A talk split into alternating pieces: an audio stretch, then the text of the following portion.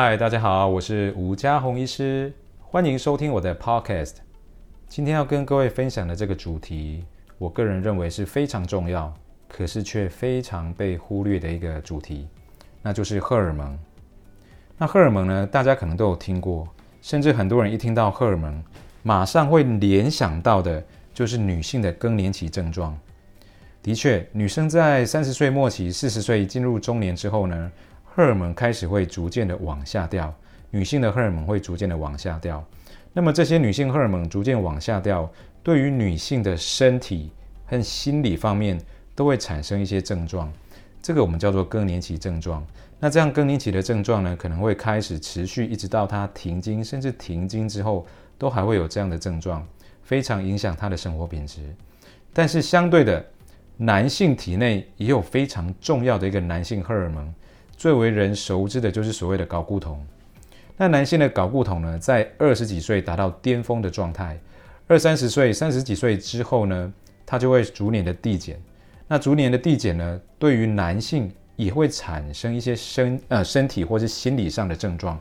这个其实啊啊、叫做所谓的男性的更年期，女性的更年期我们叫做 menopause。那男性的更年期呢，我们把它叫做 andropause。所以更年期不是只有女生才有，男性也有更年期的问题。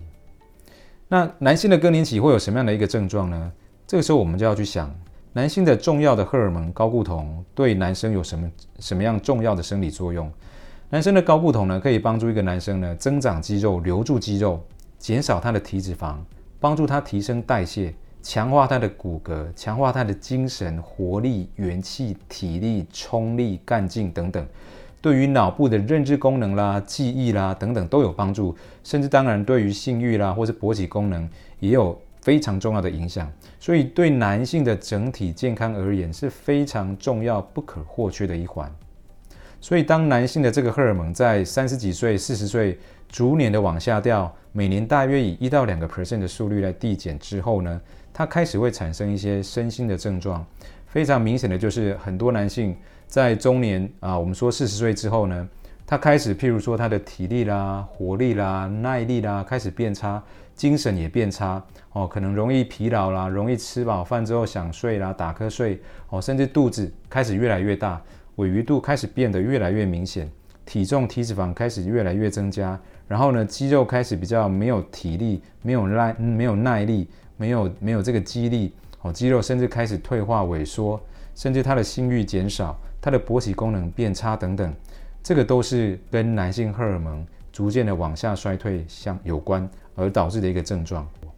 啊，我先跟各位分享一个啊非常重要的研究。这个研究呢，它刊登在二零一九年三月份，全世界非常重要权威的一个糖尿病照护的期刊上面，《Diabetes Care》这个期刊上面。那这个研究呢，它是怎么做的呢？这个学者啊，美国及德国的学者。他找来两百多位本身男性睾固酮有低下，而且罹患糖尿病前期的这些男性患者，他把他找来做研究。那我们知道呢，糖尿病前期一般我们说糖尿病的诊断，其中的一个条件是他的糖化血色素 HbA1c 呢大于等于六点五。那这一群糖尿病前期的男性患者呢，他的 HbA1c 糖化血色素是介于五点七到六点四之间。所以我们把它叫做糖尿病前期。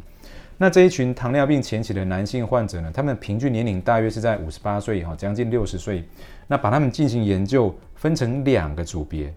一个组别呢没有给他睾固酮的一个补充，另外一个组别呢给他睾固酮的补充。那目的就是想要去看说，诶，经过长期的这样的一个补充，到底有补充睾固酮跟没有补补充睾固酮这两组男性会不会有什么样的差别？那这个研究进行了多久？进行了八年，八年是一个非常长的时间哦。那当然，研究人员会去监测他们的一些啊生理数值的一些变化。那结果怎么样呢？结果我直接跟各位分享，它结果结果是非常明显显著的一个差别。在有补充这个睾固酮的组别当中，我们各位不要忘记哦哦，这所有的人都是糖尿病前期。哦，糖尿病前期，然后把它分成两组，其中一组有使用睾固酮，另外一组没有使用睾固酮。那结果呢，在有补充的这一组的人当中，没有人变成糖尿病。你没有听错哦，没有任何一个人变成糖尿病。相对的，没有补充睾固酮的这个组别，有大约四十个 percent，四十个 percent 的人变成进展成糖尿病。好，那第二个非常显著的不同是在有补充睾固酮组别当中呢，有将近九成，有大约九成的人，他从糖尿病前期逆转为血糖是正常的。而至于没有补充睾固酮的人呢，只有一个 percent，哈，只有一趴的人逆转成为血糖正常。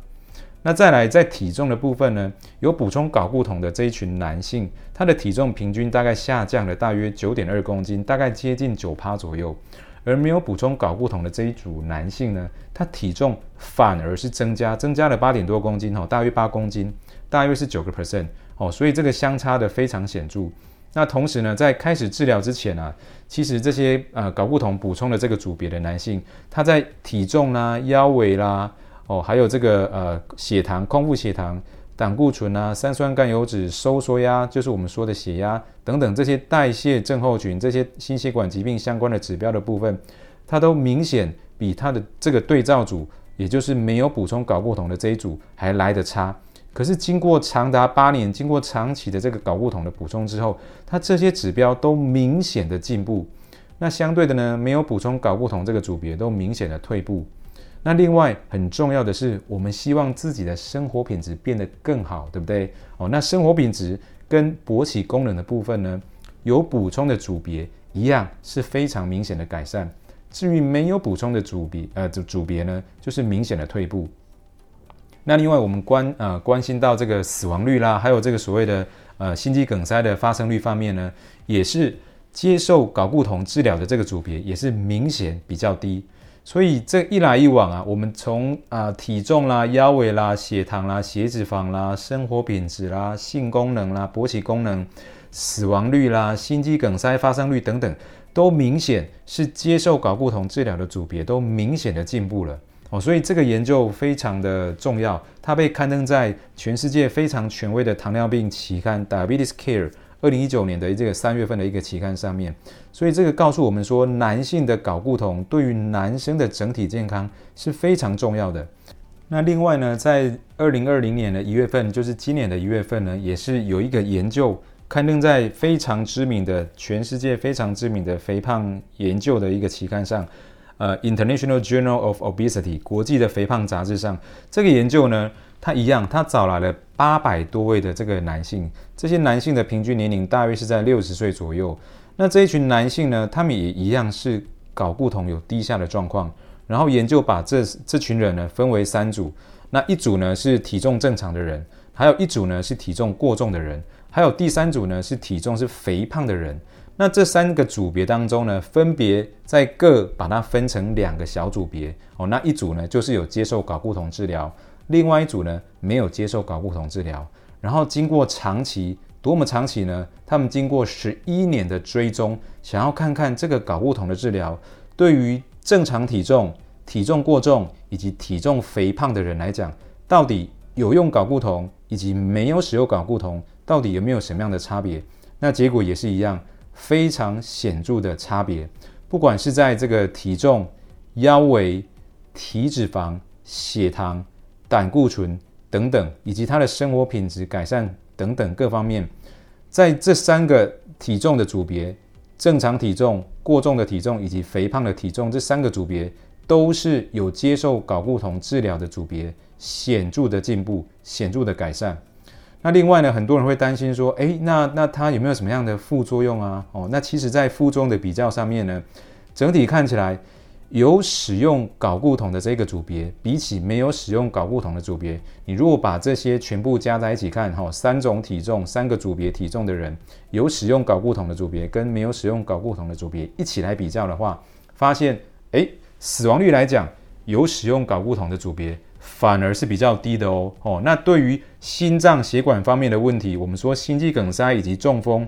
有使用睾固酮的这个组别，它发生率是零，它没有发生任何心肌梗塞以及中风的事件。相对于这个没有使用睾固酮组别，它是有发生的。所以这两组这两个一一来一往哈，比较之间也是有明显的差距。哦，是没有使用的组别，它的心肌梗塞跟中风的发生率是比较高的。